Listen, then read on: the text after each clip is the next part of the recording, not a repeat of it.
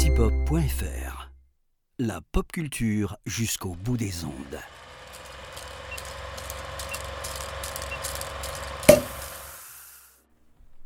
Bonjour à toutes, bonjour à tous. Bienvenue dans ce neuvième numéro du calendrier de l'après de l'apéro ciné. Je suis Antoine et aujourd'hui je vous propose de commémorer l'anniversaire d'une légende de la musique. En effet, le 9 janvier 1944 naquit Jimmy Page, fameux guitariste du groupe des Yardbirds et ensuite d'un petit groupe nommé Led Zeppelin. Jimmy Page n'est pas tant apparu que ça au cinéma, mais il a notamment fait une apparition dans un très beau documentaire que, dont on va parler aujourd'hui, qui s'appelle It Might Get Loud, qui a été réalisé par euh, Davis Guggenheim en 2008. Donc je vous propose de revenir sur trois raisons de découvrir ce documentaire qui retrace un peu l'histoire de la guitare euh, électrique notamment, mais du rock et du style de trois musiciens de, de légende. Jimmy Page, donc, The Edge du groupe U2, et Jack White, euh, qui a notamment contribué au groupe The White Stripes et euh, The Raconteurs. La première raison, euh, à mon sens, de découvrir It Might Get Loud, c'est pour l'intelligence de réalisation et d'écriture de ce documentaire. Vous n'êtes pas sans savoir qu'un documentaire est écrit, on n'est pas en improvisation totale, il y a quand même une trame d'écriture qui se fait lorsqu'on réalise un documentaire.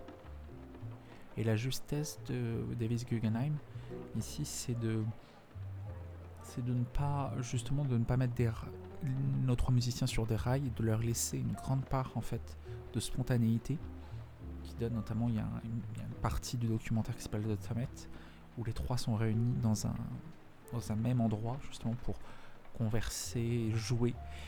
Et euh, on sent vraiment qu'il n'y a pas de qu'il n'y a pas d'ordre précis qui leur a été donné, ce qui donne euh, quelque chose de très vivifiant, parce qu'il c'est un documentaire qui laisse vraiment place à la spontanéité, et donc à une certaine authenticité dans le, dans le propos, tout en revenant sur des séquences en dehors de The Summit, qui sont très pertinentes, qui elles sont beaucoup plus linéaires par exemple, mais qui permettent de vraiment recentrer le propos du documentaire, ce qui est très intéressant.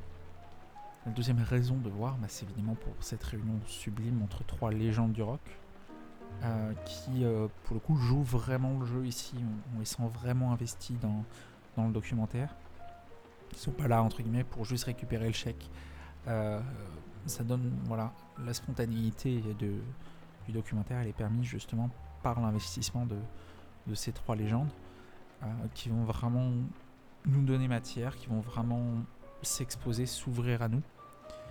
Ça donne un mélange vraiment intéressant qui, qui laisse pas insensible, qui donne envie de plonger, qui donne envie de vraiment voir ce documentaire qui est pas long, qui dure un peu, un peu plus d'une heure trente, mais qui, euh, qui sont presque trop courts tant, tant la générosité de, Jimmy Page, de The Edge et Jack White euh, est importante ici.